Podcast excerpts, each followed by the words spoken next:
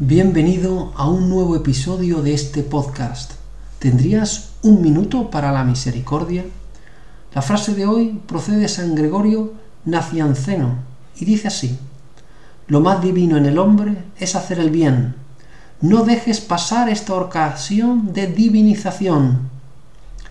Fíjate, hoy este santo nos dice que practicar el bien es lo que nos hace asemejarnos a Dios.